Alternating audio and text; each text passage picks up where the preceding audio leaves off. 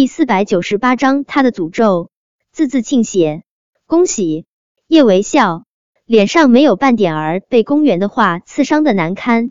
跟一个心中根本就没有你的男人订婚，公园，我对你说恭喜，你不觉得讽刺？听了叶维这话，公园那张总是带着高高在上的尊贵的小脸出现了短暂的裂痕，但几乎是立马，他就又恢复了惯有的优雅从容。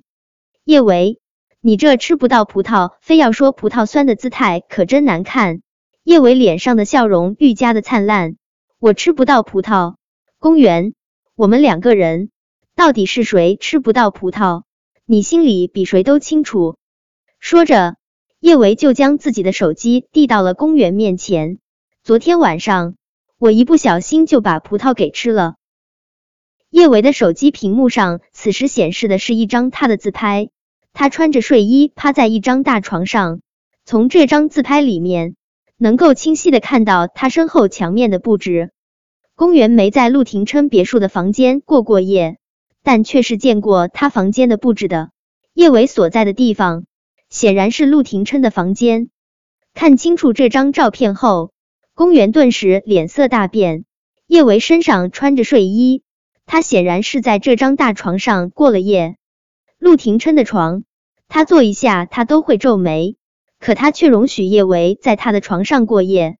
难道就算是他忘记了一切，他依旧不顾一切的爱上了叶维？公园深吸了一口气，他现在呼吸都有些困难。他红着一双眼睛，声音嘶哑的向着叶维问道：“昨天晚上你们做了什么？叶维，你和嘉诚哥做了什么？”叶维没有直接回答公园的话，而是似笑非笑的说道：“公园，我之前应该是把错卖了。小舅舅他失忆后，并非那方面不行了呢。哦，也有可能他对别的女人不行，比如说你，他只对我好。”叶维觉得自己拍这种自拍给公园看，还故意让公园误会他和陆廷琛之间做了什么，他真的挺坏的。不过。对付公园这种人，不必非得用光明正大的手段。叶维，你给我闭嘴！叶维这话将公园的心刺得太疼，就算是现在是在公共场合，他也忘记了维持惯有的名媛模样。见一旁的店员都探究的看着他和叶维，公园才注意到了自己的失态。他强迫自己冷静下来，压低了声音对着叶维说道：“叶维。”你别想挑拨离间，破坏我和嘉诚哥的感情。嘉诚哥说过，他这辈子只会对我好，他根本就瞧不起你这种只会倒贴的女人。倒贴？叶维慢悠悠的勾了个笑，嗯，我倒贴，不过我倒贴最起码有人要，不像某些人倒贴别人都不要。公园知道叶维这是在讽刺他和陆廷琛之间没有夫妻之实。这也的确是他心中永远无法逾越的痛。不过他已经做了人工受精手术，等过阵子他检查出自己有孕，叶维所有的得意都会溃不成军。这么想着，公园的唇角控制不住勾起。叶维，你在这里得意什么呢？别忘了，明天和嘉诚哥订婚的人是我，以后和嘉诚哥结婚领证的人也是我。我才是嘉诚哥名正言顺的女人，而你呢，叶维，你是嘉诚哥亲弟弟的女人。就算是你不要脸，想要给嘉诚哥暖床，你也别想名正言顺的站在嘉诚哥身边。叶维，你知道你这种行为叫做什么吗？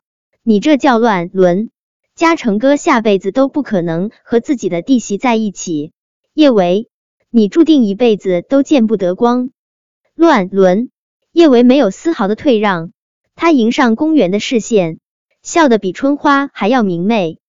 别说小舅舅不可能是陆嘉诚，就算他真是陆嘉诚，我和他男未婚女未嫁，在一起算是哪门子的乱伦？公园莫名其妙的锅，我叶维可不背。要说见不得光，这真正见不得光的人，也不是我叶维，而是你公园。公园。你说有一天等小舅舅知道你制造车祸，杀死了他的亲哥哥，还把他给深度催眠了。你说他会不会亲手杀了你？是了，叶维之前就陆廷琛的情况咨询了他一位在心理学领域颇有成就的师兄。陆廷琛失去了记忆，却还认定自己是陆嘉诚。他不可能只是简单的大脑受损，而是被深度催眠了。他师兄给他的回复和他自己的猜测大同小异，他也觉得陆廷琛是被深度催眠了。他问师兄能不能再对陆廷琛进行一次催眠，把他唤醒。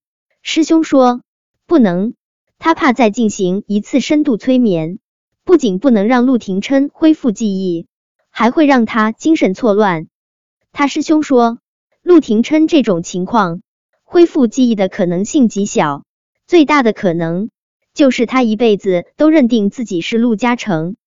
听了叶维这话，公园连忙否认：“叶维，我不知道你在胡说八道些什么。我说过，九哥早就已经死了，他是嘉诚哥。”公园，你这样一直自欺欺人有意思。你明知道他不是陆嘉诚，叶维。自欺欺人的人是你，九哥他早就已经死了。叶维，我知道你无法接受九哥惨死的事实，可死了就是死了，他再也不会回来了，是吗？叶维上前一步，眸光犀利到破人。公园，陆嘉诚死的有多惨？你一定知道，除了他的那张脸勉强还算是完整，他的身上几乎没有一块好肉。每天面对着一张和陆嘉诚一模一样的脸，你的良心不会痛吗？午夜梦回，你就不会被噩梦惊醒？被叶维这样逼问，公园忍不住想起他让人弄死陆嘉诚的那天，陆嘉诚已经醒了，他就站在一旁，看着他的手下狠狠的将陆嘉诚的脑袋往石头上砸。陆嘉诚躺了那么多年，肌肉萎缩，动不了。但他那双眼睛却幽邃到发亮，亮的能穿透人的灵魂。他盯着他，每一句话都如同诅咒。他说：“公园，你不得好死。”午夜梦回，公园无数次从噩梦中惊醒，他梦到陆嘉诚浑身是血的来找他索命。他说他一定会不得好死，他怕，怕的要死，可他不后悔，为了得偿所愿。别说手上沾满鲜血，就算是毁天灭地，他也没有丝毫的迟疑。